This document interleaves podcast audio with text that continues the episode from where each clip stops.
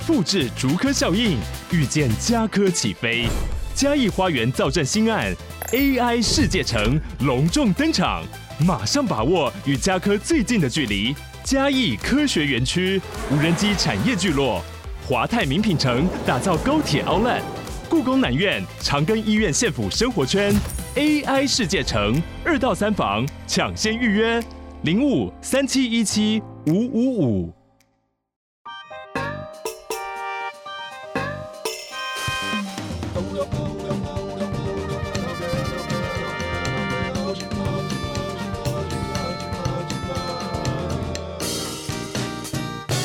收听谁来报数？你的一望而目，我是小树。欢迎再度收听谁来报数，我是小树。那谁来报数呢？我们常常自诩是大家的一望耳目，但我们也常常担心自己的涵盖范围不够广。那今天来的这位作者呢，就是我们一直放在心上，是希望有一天我们终于可以把他请进我们的录音室。那这个愿望今天实现了，让我们欢迎吴明义老师。谢谢大家，谢谢小树，很荣幸，我才荣幸好吗？发现真的可以的时候，我觉得哇哦，终于真的可以跟老师面对面坐下来聊天。嗯，感谢感谢。对对对，但老师带来了这个书，当然已经出版一阵子了。对，我们可以在这个时间点再来谈它。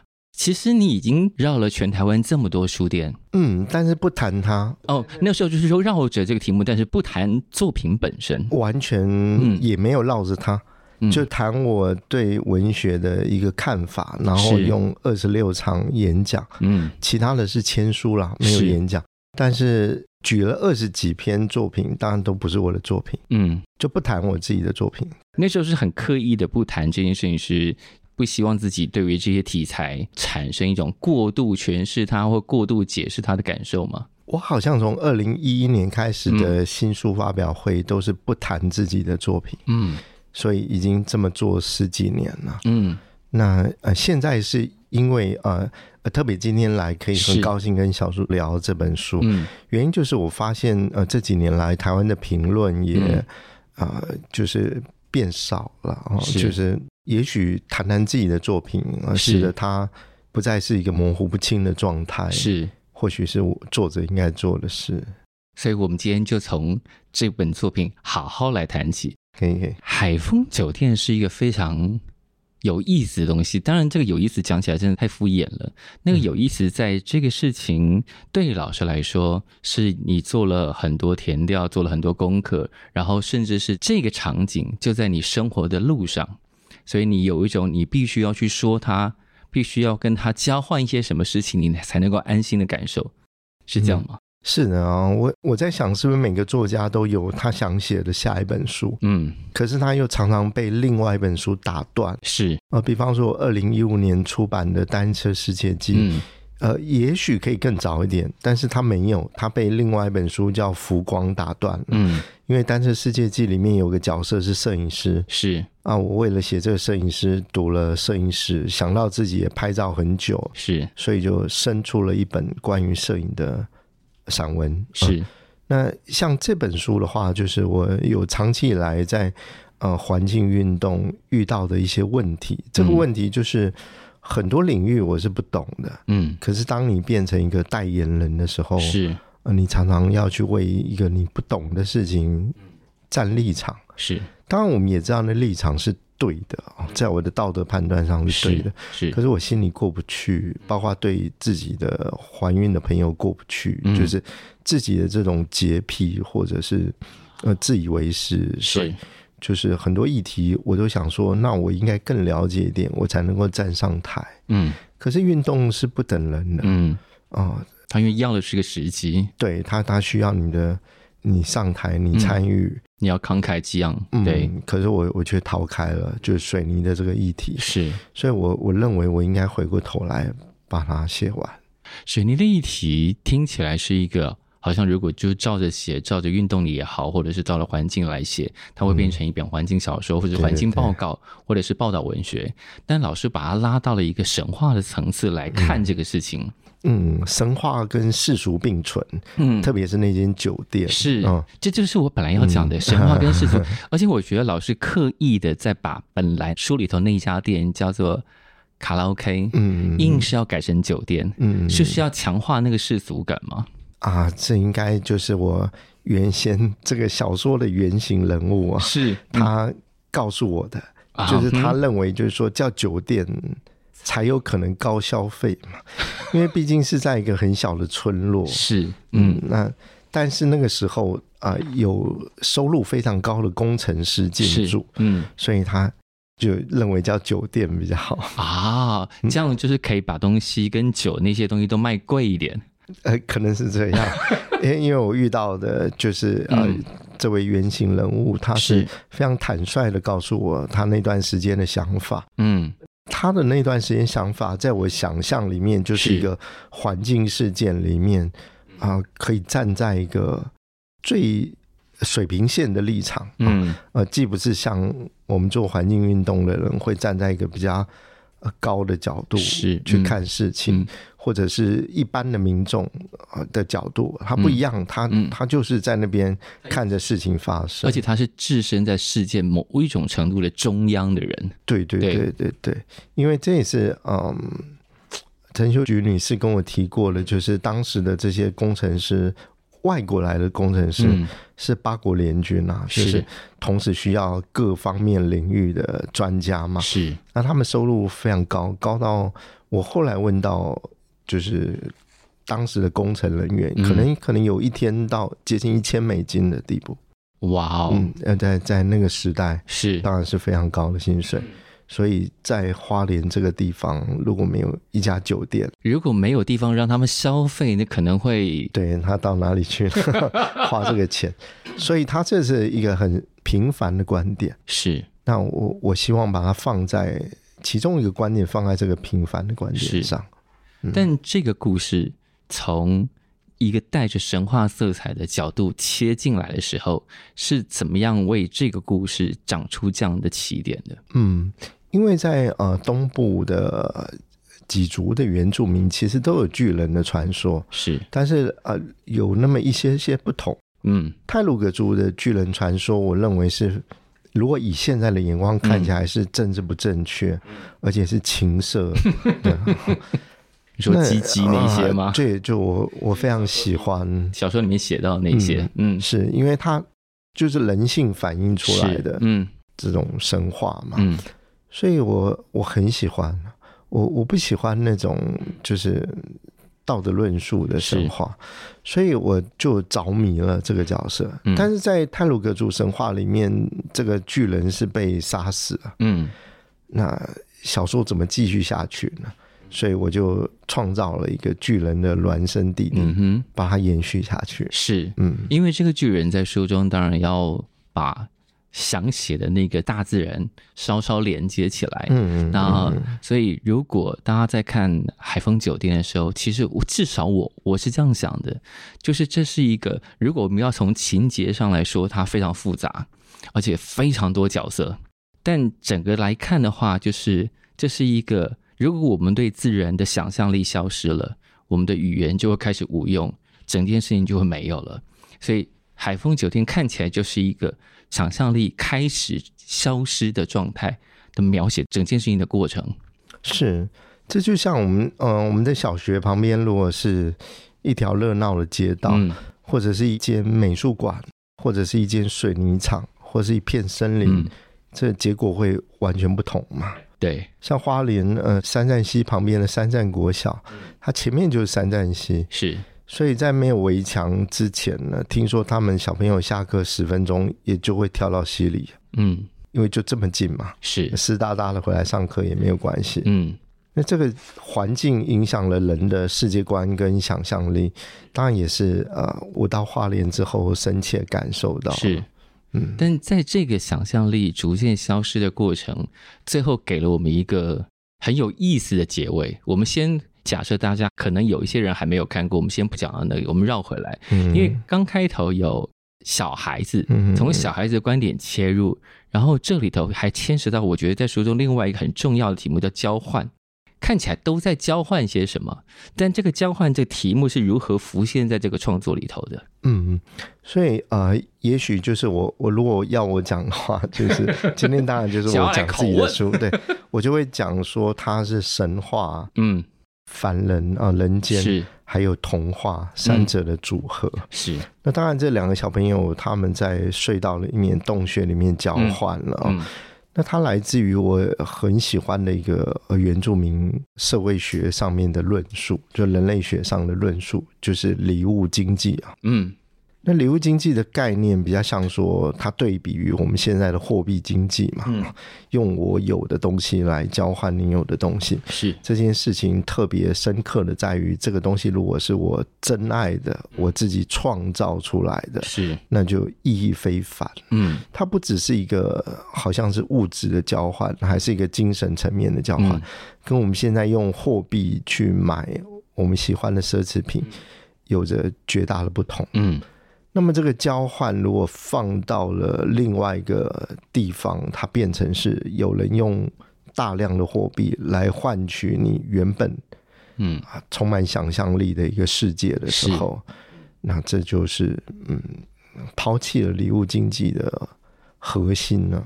嗯嗯，那当然这两个小朋友的交换的过程，我自己写得很开心呐，因为我过去不太写小朋友。那因为我现在自己有个女儿，嗯，所以常常会跟她讲话的过程里面，发现，而她的语言建构这么快速，嗯、这么的有趣而特别，所以，哦，我在里面也就写的这个孩子的世界，就有我单立在那个孩子的世界，嗯，所以我一直让那个女主角长大之后，我让她有一个女儿，可以延续这个童真的部这个部分的观点，是。是显然老师写的很上瘾啊，我觉得，因为中间还有一些像儿歌一样，嗯、虽然它是对话，比方说我是谁的孩子，嗯、然后我是石头的孩子，嗯、我是什么的孩子，嗯、什么的孩子，那个几乎可以编成一首歌了。而而且这这这是真实的对话，嗯，就是说我们在写小说，当然小说它本身 fiction，它的体质就是可以虚构的，嗯，但它并不是说不能采取真实世界的材料嘛，或者情节，嗯。那当然，这个就是我们已经忘记了。比方说，我们忘记我们五岁、四岁的时候的语言能力是怎么样。我们在那个语言世界里面看到什么？可是因为，也许你透过教育，也许你透过观察，你会发现他们拥有的语言能力比你想象的还要丰富，而那可能是你以前有过的。像那段对话，就是哦，如果跟这个小女孩讲说。啊，我我是云，他说我是云的孩子，嗯哼，啊，这个同时就变成失忆了，嗯，一开始可能只是我是石蟹獴，那我是石蟹獴的孩子，可是到后来，我我慢慢把这个对话引向抽象的世界，嗯，啊，他就变得失忆了，然后我我是伤心的孩子，对，呃，他会顺着你的语言去讲，是是，因为他不知道伤心是怎么回事，所以他才会这么义无反顾的当伤心的孩子嘛，是，嗯。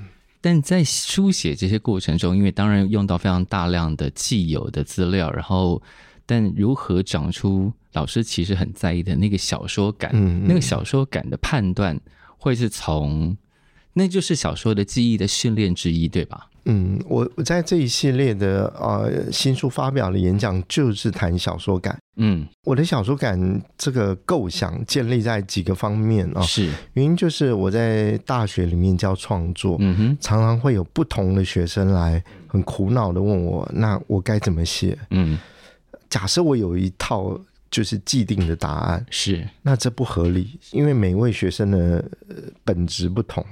他们的性格不同，嗯，而且虽然他用了同样的方法，但是结果会不同。也许一个同学是很成功，一个同学却很失败，嗯。所以我回归，我是想说，本来作家具有不同的性情，这不同的性情决定了他常常在创作时候的不同判断，嗯。比如说，我们假设有一种作家是萨满，是诗人啊，诗人常说自己是巫嘛，啊，是以自己是萨满嘛，嗯。那萨满他就会是神跟人的沟通的一个中介，对，桥梁。萨满不能读太多书，不能太强调理性，他不能让那个通道塞满太多东西。对 对对，对所以这类性格的创作者，嗯、他不会求助于收集资料，他会更强调等待自己的灵光乍现，嗯，等到有东西通进他的通道里头。是的，是的，对对对。那有一类的创作者，他是博物学家，嗯，他他知道知识散布在世界的每个角落，是他试着去探索。每一种知识的面向，他写到一个角色是会煮意大利面的，嗯，他就去研究一下意大利面的食谱。老师现在是倾向后者吗？嗯，因为我讲的总共有九种，九种，所以后面还有很多可以描述老师的，他还会变化，就像我们换职业一样，是人的性格也可能会产生一些变化。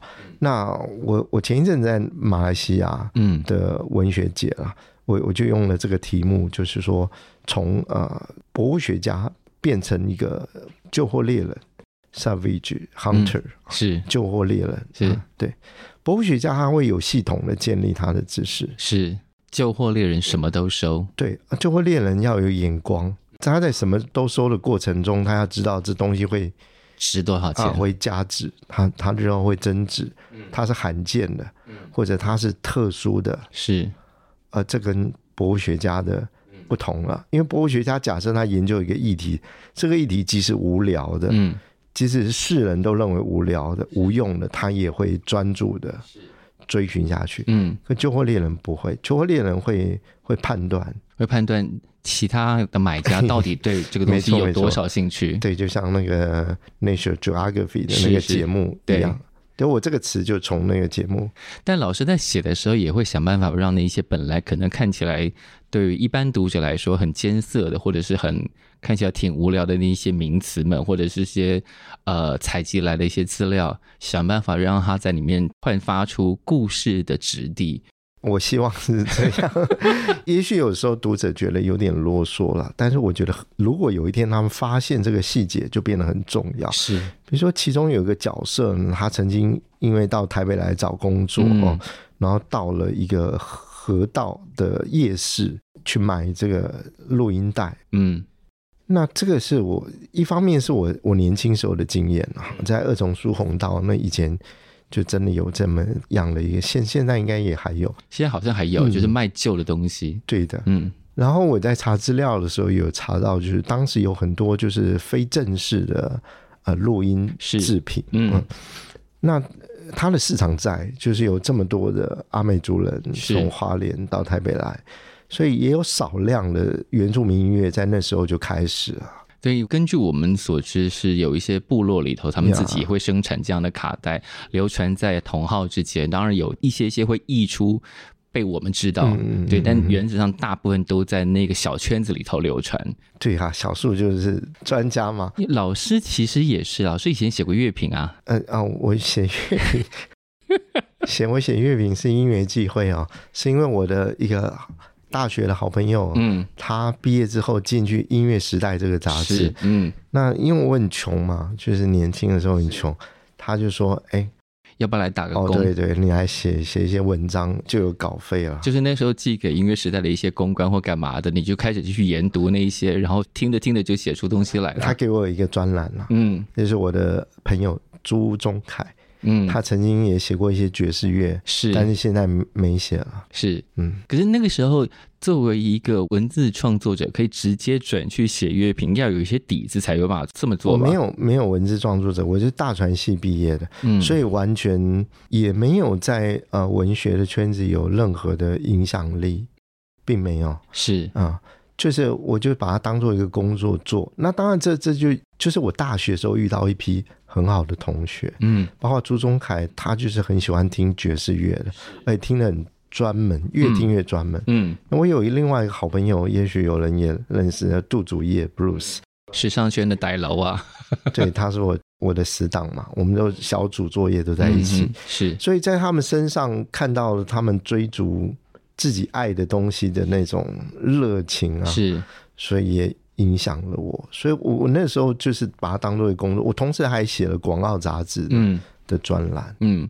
但那个时候开始对音乐有兴趣吗？应该不是这个兴趣，这个兴趣应该，比方说对音乐的有感受，能够描述出嗯它是什么东西，或者你感受到什么？这件事情显然要启蒙的更早一点点吧？应该是高中的时候，嗯、因为我高中我们家就是中华商场末期了，嗯，所以我姐姐是到士林夜市开店，那我我哥哥也到士林夜市开店。嗯那我有时候会去士林夜市顾店，是是鞋店啊，鞋店。士林夜市那时候有一间很特别的唱片行，说不定小树知道，叫玄音唱片行。我好像听过，我没有去过，我没有去过。在二楼，那老板会拿一个那个做昂菇柜的板子 打你的屁股，而且打很用力。等一下，怎么样会？莫名其妙的，也许你只是在那边看唱片，那时候都黑胶嘛，是，他就就打你。是希望你也不知道，没有目的的，没有目的，应该没有吧？然后他穿着木屐，就是打扮也非常的有性格。是，那我们都去跟他买唱片，为什么？因为鞋店里面要放歌。对。那那时候我哥也很年轻，那他喜欢听歌，那又有钱嘛？是。因为如果我我们都是学生，那就不可能买那么多唱片。可因为是鞋店要放的，是，所以只要有唱片，我们就买。可以这么说了，什么都买嘛，都买都买。当然最好就是西洋的流行音乐，因为是因为像我妈说，这种冰冰冰冰的，现在听起来才好啊，然后比较会卖东西。哎，看到人啊，对啊，他他的想法是这样，他 他讨厌听那种 I I G，就是抒情歌曲，他们。真的真的，对啊。可是从那个时候开始培养出啊，那时候是乱买吗？还是说他哥哥挑？国中时候当然也会听一些那时候的那种 Billboard 的那种是歌嘛，对。但那时候就是有时候会买到一些可能比较比较冷门的，是可能就是老板介绍的或什么，对对对，会有这种情形。不过大体上还是听那时候主流的摇滚乐了，是。嗯，因为老师的小说里头经常是会冒出音乐来的。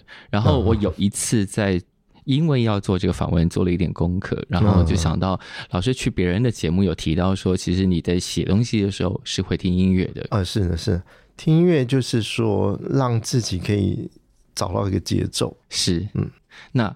在写海风酒店的时候听的是什么？嗯、我听了蛮多台语歌跟日文歌，啊、所以里面有一首日文歌，那个星嘛，星光啊，真的是听的台语歌写的吗？是是的，我因因为我他是卡拉 OK，是我找了一篇论文，嗯，然后对不起，我现在突然我有写在那个参考书目里，没问题。这篇论文写的是关于那个可乐部落里面的那个卡拉 OK 嗯的研究。嗯可乐部落也是在我们花莲啦，是。那他有提到他们唱了什么歌啊？然后几岁的人会出现？几岁的顾客会在几点出现那个地方？哦、很有趣的一篇论文。这么细的研究啊！对对对，而且他只针对一个部落的卡拉 OK。嗯，那我当时找到那篇论文，我觉得非常的棒。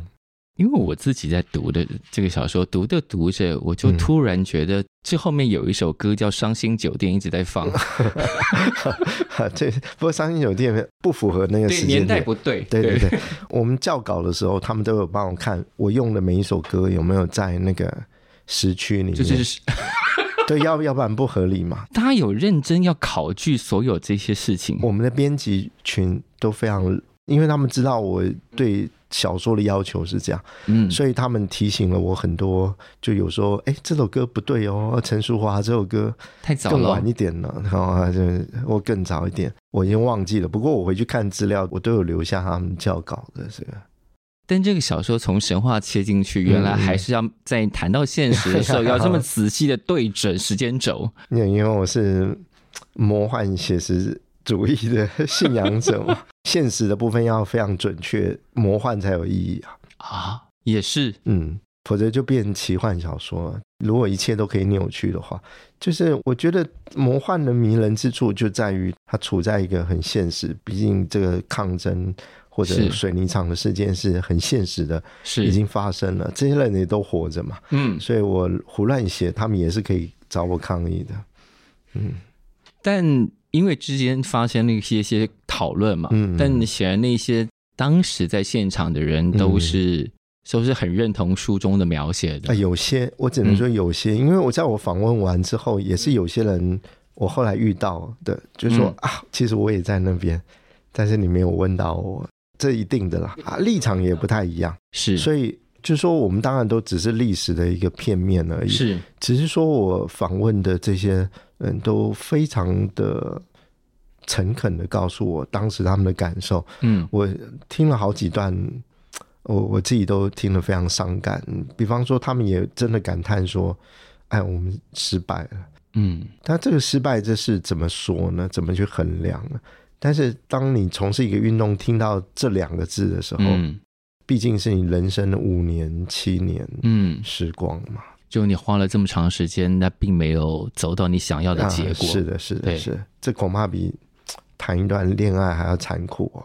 因为他可能投注了很多身心，还有在那一段时间里头，他如果去做别的工作，可以赚到的薪水全部都花在这里了。是啊，是啊。然后，但并没有得到他想要的结果。嗯。但这件事情，其实，在书里头，就是那种，啊、呃。它也是某种交换的一部分，但他没有交换成，没错没错。对，所以他带着那个情绪，会要移动往下一次抗争吗？就是我小树的这个解读真的太好了，嗯，很感动啊。就是当一个读者愿意理解这个作者的时候，嗯、我的看法都是这样。我认为文学评论或者艺术评论评价是摆在比较后面的事情，桥梁啦，启发啦，是。这个是更重要的，对，因为毕竟现代已经，啊、呃，我们已经不能用竞赛排名的方式来看艺术作品。是，嗯，的确，我小说的最后就是安排了更年轻的一辈，嗯、他们事实上也是我真的遇到，因为现在奥花他们就是在反对那个焚化炉，嗯哼，呃，已经都是更年轻的，二又是二十三十岁的这一批人，嗯。出来了，所以他没有断绝，没有断绝，就让我们看到说啊，这个矿业法经过环境努团体的努力之后，嗯、有做了一点调整啊。他今年修法，嗯，也就是说你，你你作为子孙的这一代，可以去挑战你父母亲的那一代的决定，是这个好多了。不管怎么样，总是一个进步。因为这些事情，当年也做了这么多访问，嗯、在写的时候，到底要如何整理出一个？不会因为每一段书写而一直移动的观点，嗯，或者说观点其实一直移动，对，也不是件坏事，对，也没关系啊。因为我有时候跟学生聊到创作这件事，我说创作不是因为我们很睿智，所以我们写小说，就我们很迷惘啊，对，我们想知道发生什么事，为什么会这样？是那些爱情小说，伟大的爱情小说，你可以都可以看到费兹杰罗的迷惘，嗯。那我看到这，我作为一个旁观者，我是回顾者，我很迷惘的。嗯、我看到，比如说当时的报纸会写说，他们这个啊厂方在元宵节办抽奖活动，嗯，抽奖活动其实送的也不过就是厨师机啦，什么烤面包机、电风扇这种东西，是，哎、欸，他就改变了那个民意的，是因为略施小就是他们觉得，哎、欸，这工厂还不错。好像人不错，可能在资源相对缺乏 的区域里头，嗯、这件事情是有它的功效的。是，对。那很魔幻的事情是，我在问的过程中，他们都提到这一点，嗯、就是在呃这个所谓赔偿金啊，嗯、或者是这个钱下来的时候，嗯、台北的车商把车子开到那个小村落，嗯、让村民挑。这不是我听一个人讲到的，是好几个人讲到，就是我们觉得听起来很不可思议的事情，竟然是真的。对，然后这个车子他买了之后呢，嗯、过一阵子他没钱加油了，所以就停着，也没能让它坏掉？嗯、因为他把这个钱全部拿去买了这个车，嗯，那也不知道怎么办。他说当时也是有人从这个村落开车到另外一个村落去吃早餐，嗯，因为一时之间。不知道怎么花这个钱，我听了就觉得这不是真的吧？但是他们这么真切的讲，因为毕竟他们现在人都在嘛，所以还特别有那个小孩啊，比较年轻的，大概三十岁左右的这一辈，跟我讲说：“哎呦喂，他当时在这种卡拉 OK 店里面，那个他妈妈也是在里面当服务生，不是小孩，他他就去打扫，嗯，都会吐瓜子壳啊什么的，他就打扫就有小费拿。”他有有这样的记忆，是是，所以嗯，在取舍的时候呢，对我来说就是我坚持一个平凡的多元的观点，是。不要变成一个政治正确的一个下判断的小说。是是，但作为小说创作者，在面对现实比自己讲出来的东西更猎奇或更离奇的时候，要如何维持自己创作的平衡。嗯，所以我就还好，我有就是魔幻的那一个部分，嗯，让我很像是一个延续。哦，我这么讲没有冒犯的意思，嗯、但是就是跟泰鲁格族啊、呃，好像已经定型的一个神话，在进行对话的一个写作。在这过程里面，比方说我很喜欢他们讲的那种，比如说绣眼画眉啊。是他们的使者嘛，所以常常会叽叽喳喳、叽叽喳喳传递讯息，所以我就让他围绕在巨人的周遭。嗯嗯，这对我来说都很有画面感的事情，所以我我才会让里面这个小欧这个角色，让他最后决定画一本绘本，嗯，把他跟巨人之间的情谊画出来，因为这个 是有画面的，是。东西。而且所以可以稍微消除一下整件故事在中间的那段的沉重感。沉重，对对对，是是的。其实很多时候大家用这种方式，也就是为了要消化。不管说你见到去世的父亲回来啊，嗯、哼或者是怎么样，有时候我们用好像有点滑稽的，有点开心的说：“哦，他还坐在那边喝茶嘞。”什么，其实都是某种程度消减一下自己的伤心吧。虽然讲到小说，大部分我们都在讲虚构，嗯、但其实老师写的小说是常常有一种希望你写的东西有所本的感觉。嗯，就就是我我刚刚有提到一点，就是说我从一个博物学家的性格转向一个旧货猎人。嗯，更早之前还有一个转向，就是从挖墓者，嗯，我叫 Digger 啊，对，然后转型成传教士，就是复眼人，是。敷衍人，我有我有一个教要传嘛，是。但是我在写睡眠的航线的时候，我是我家族的掘墓人，嗯嗯，所以人转变嘛，嗯。当然，我原本也是很坚持，就是像一个博物学者一样，每个地方要到位，嗯。但是在这本小说里面，我更强调，我捡到了这些东西是闪闪发亮的，呃，可以彰显人性，嗯。比方说，我用了一个酒店老板娘的视野。他讲了哦，我在小说里面重现了很多他对人性的观察。嗯，比方说，嗯，在这个啊，在一个这个酒店里面有一桌就是刑警嘛，嗯哼，刑警桌。啊，刑警就知道这个，嗯、那他也知道这些，他必须靠警察为生，嗯，所以他有时候会把这些外籍移工的抓来要给小姐吃的鱼放到海产店去，嗯。然后跟这些警察说：“你们想吃鱼就去拿，免费的拿。嗯”有时候请他们去帮警察局打扫，嗯，卫生是啊。等到酒店有事的时候，警察很快就出现，这非常合理啊。这也是另外一种交换 啊，是是非常合理。那但但是这个绝对不会是我作为一个好像念到文学博士这样的人想象的出来的，嗯嗯，一个世界嘛。嗯嗯嗯、是，所以像如果你要描写世界，你不去做一些功课，嗯。那只是说你的描写很有深度，永远都在思考什么人生哲理。嗯，我总觉得很荒谬嘛。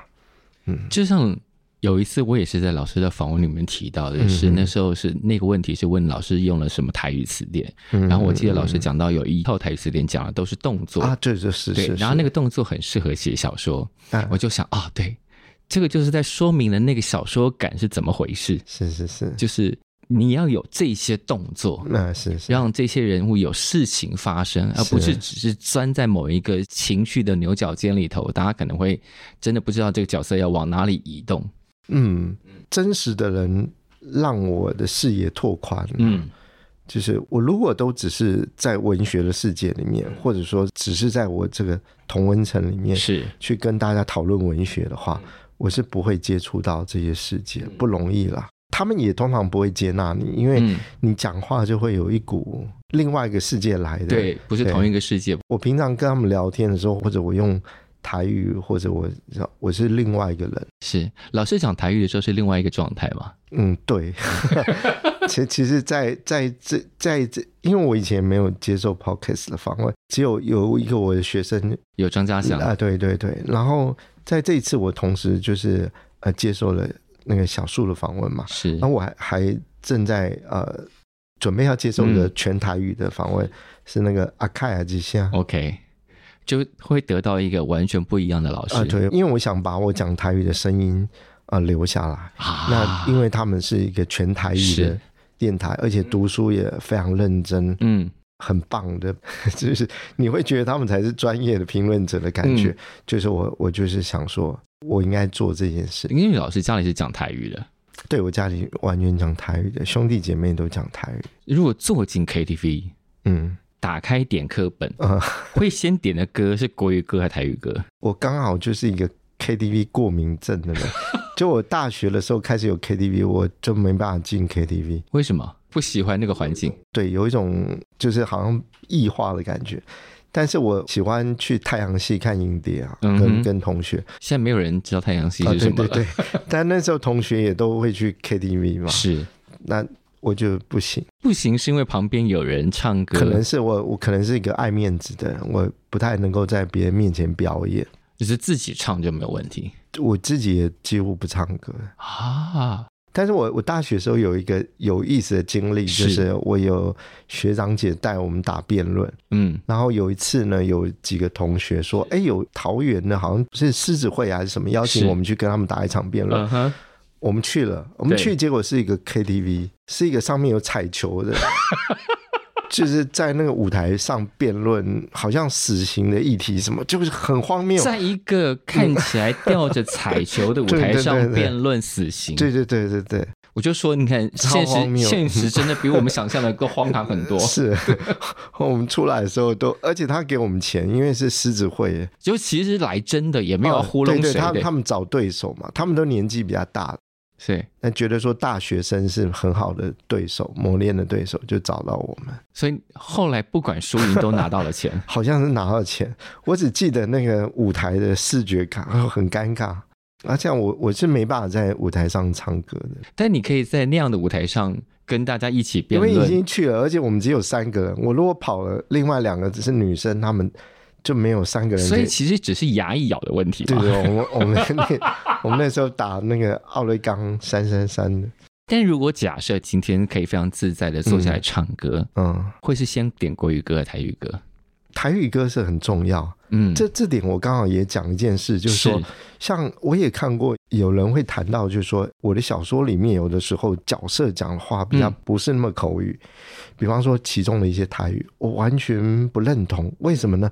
因为我妈就这么讲话，嗯，我妈她是文盲没错啊，就是她不识字，可是她听歌啊。是，所以他听那种早期的台语歌，比如说他会讲说“一粒流星老对那边去”，啊，一起向问向问暗喜暗喜流动不了时。啊，所以他就会把其中的句子相间到他的句子里面。你觉得他讲话跟诗一样，但他因为那个是他学习语言的方法之一，嗯，他喜欢唱这些歌，所以他讲起话来会有歌的感觉，嗯、有时候。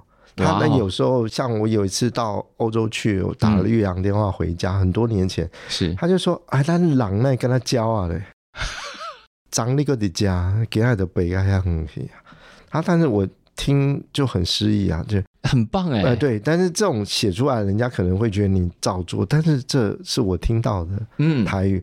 我甚至有一个机筒哦，在现在这个机筒也还在，是他是开张圣王。我觉得他讲话，他的台语也很像诗，跟一般的机筒不一样。有一机筒讲的很通俗，所以我们一直在讲说口语不口语，就是那个可能是一般状况下，状况很多。对，但其实每个人在各种不同的生活里头，有完全不能被旁边人理解的状况。没错，像我当兵的时候，嗯，比如说我骂五字经、七字经，我的同僚、我的同梯都会说：“哎，你给我骂几本。”就触鼻，我看你，因为看起来没有杀气嘛。因为因为我我那时候可能又白嘛，我是后来晒黑，是那他们看起来就觉得我像个比较斯文的大学生，觉得找你骂那些五六字经特别有趣。对，因为我台语很溜，所以他们就有一种冲突感。嗯、因为那时候我们当兵是一般兵，是。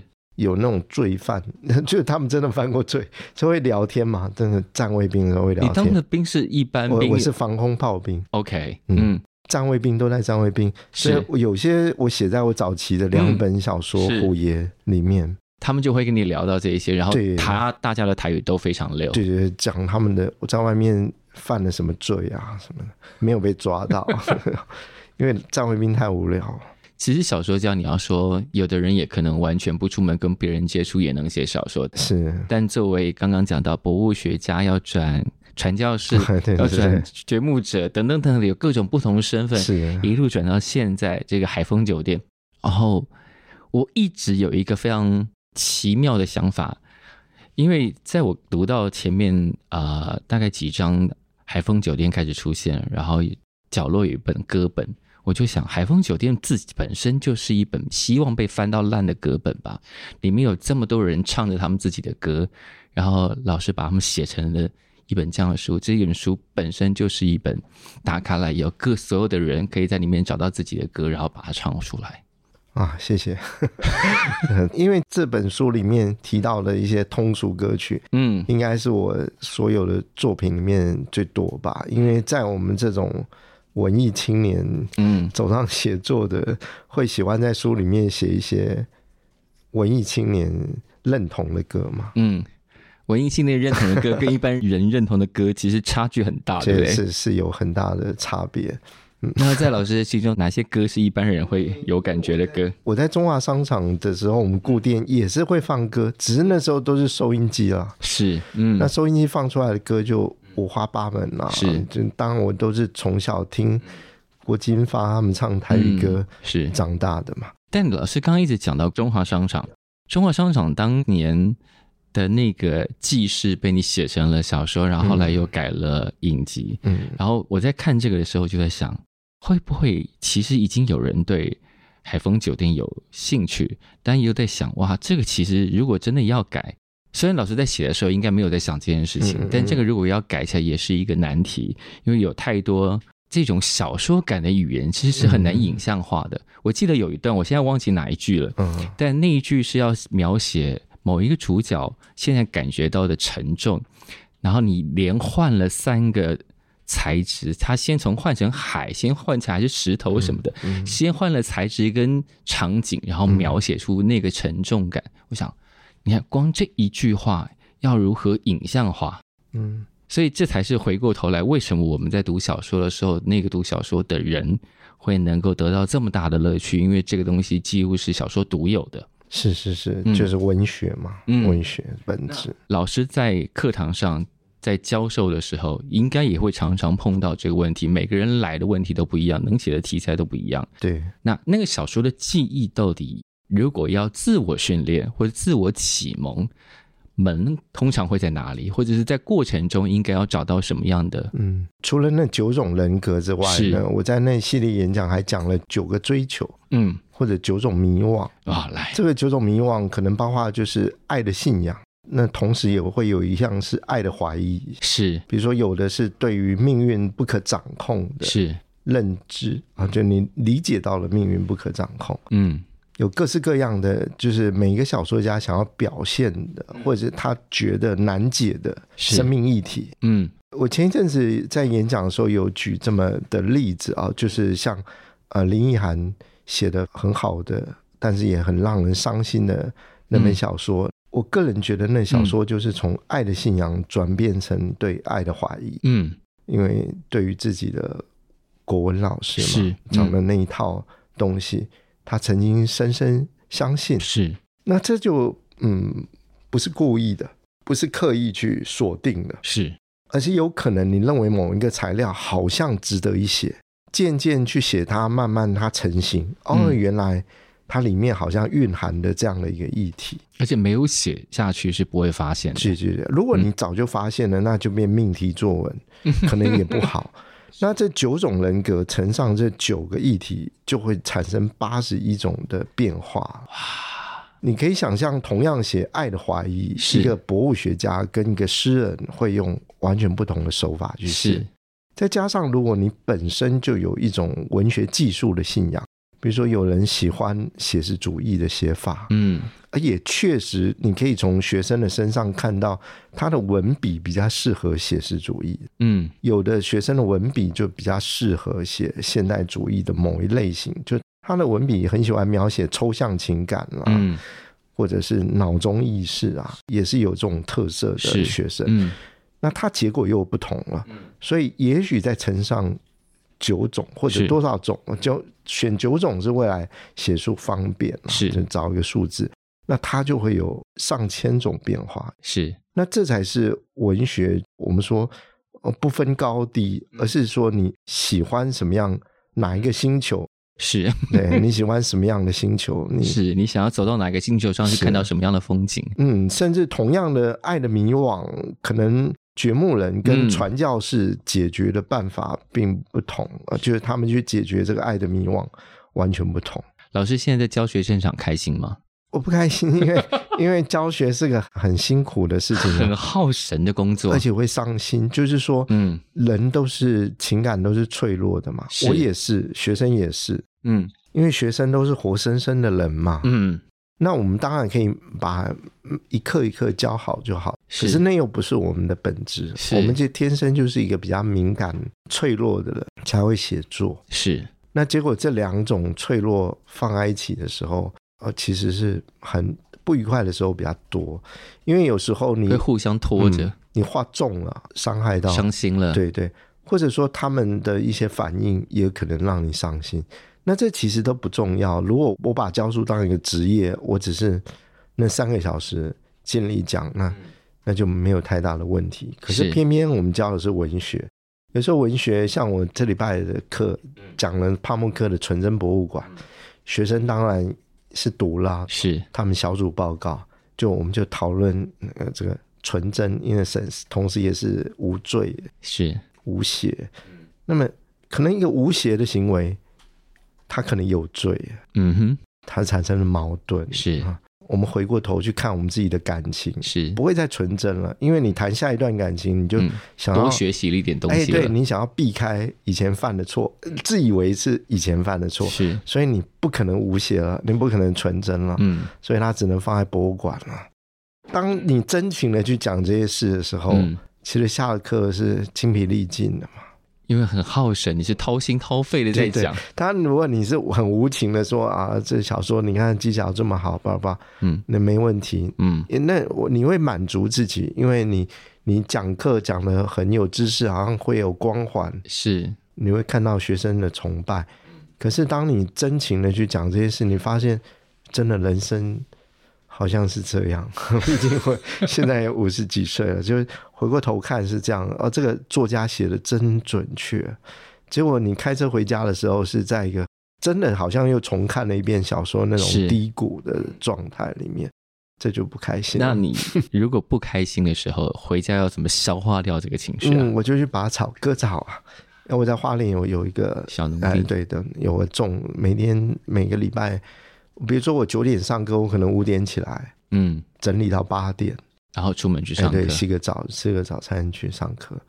所以那个微微的农耕生活是帮你排解那些啊情绪的一个地方。对，因为他只需要就是专注，然后他一定给你回馈，当然他也会给你打击啊，只是说，因为。自然不总是要宠我们或者害我们，自然没有想过这件事情。对对对，就是天地不仁，他其实没有在想我们在想的那些。是的，是的，这也是书里头的另外一个题目啊！真的，这是我长久以来的一个题目啊。嗯，因为在自然界，我们都会希望找到救赎，但是其实他不关心这个，是他那个跟他无关。对对对，但他会因为我们想象力消失，我们变得实用，我们变得功利而消亡。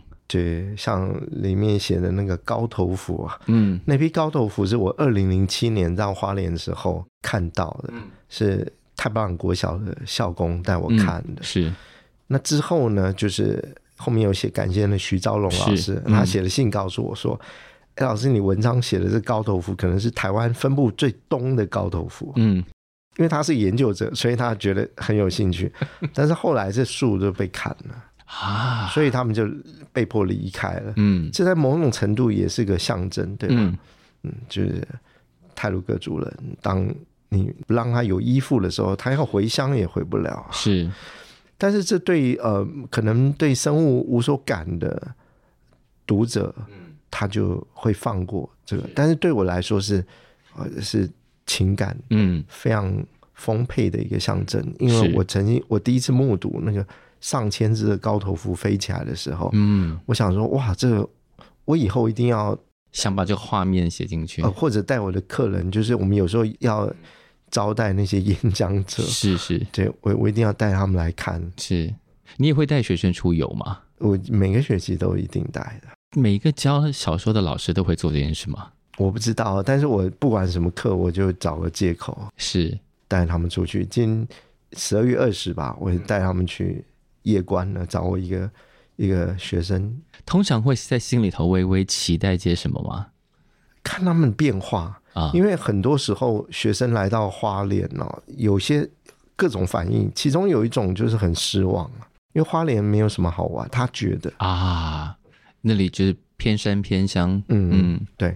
但是有时候他的契机出现了，比如说他开始赏鸟了，嗯，他发现花莲太棒了，太找到乐趣了，找到切入点了。对，像前一阵子我们戏班助理告诉我说，他开始做那个河流的定观，就是他不是潜水，他只是趴在同一个地方看那个区块的生物。是，那有老师带他，他就觉得很开心。我就说啊，那下学期我也要带学生去。嗯，做这个活动，所以历来带了这么多学生去做了这些事情，嗯，他们都有发生一些可以观察出来的变化。是是是，有很多现在的年轻的自然写作者都是我课堂的学生嘛。嗯，那他们有的确实是原本是一片空白，有的当然从高中开始他就是很热情，对自然很热情。嗯，所以其实就是特别是在自然写作这件事情上，老师是很有影响力的。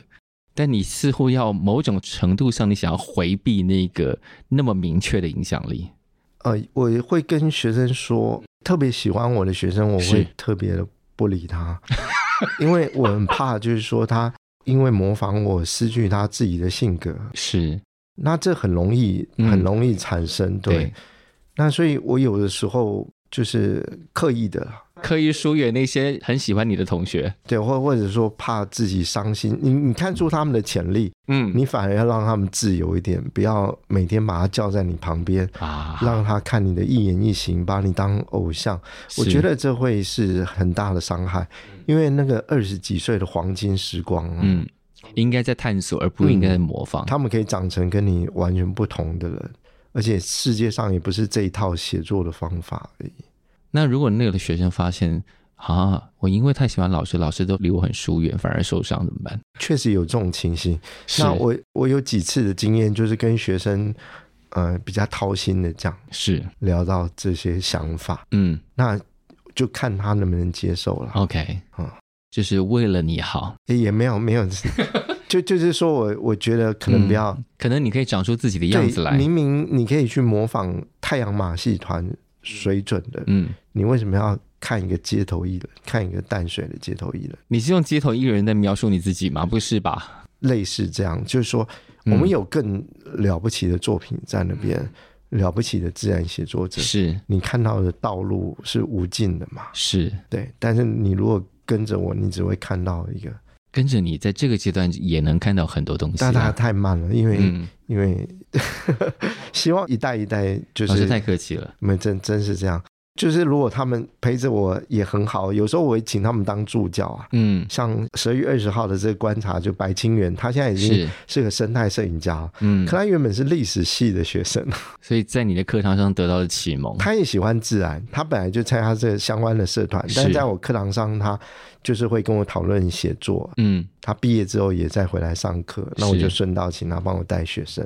所以，姑且不论老师刚刚把那个自己比成街头艺人这件事情有多太谦虚了，但是如果你过去没有怎么读过吴明义老师的书，其实如果从海丰酒店开始的话，会有一点点挑战。都好，都好。其实任何一书都可以是一个很好的入口啊。我遇到不同的读者，不同的反应。是，嗯，嗯那。如果你也对自然写作这件事情有兴趣，吴明义老师有很多很好的作品，也都可以当成是非常非常好的入口。看之后你要走去哪里，就是个人的造化了。对，谢谢。啊、不敢。我们其实本来很希望老师如果在离开之前可以留下，比方说你最近在听的台语歌的歌单给我们。啊，最近倒是没有耶，真的，最近太忙了。有我，我最近南来北往开车都是看 YouTube。你你都在看什么？什么都看呢。就是比较通俗的网红，还有一些比较专业性的节目，比如说有的会谈科学的，因为现在有各种的，是嗯，谈军事的。老师，你这样南来北往都是自己开车？对对对，很累人呢，但是可以省掉一点点时间陪家人。哦，了解。那这集播出的时候，应该已经是二零二三年年底或者二零二四 年年初了。我们依照惯例要来问一些新希望跟新计划。OK，新希望是什么？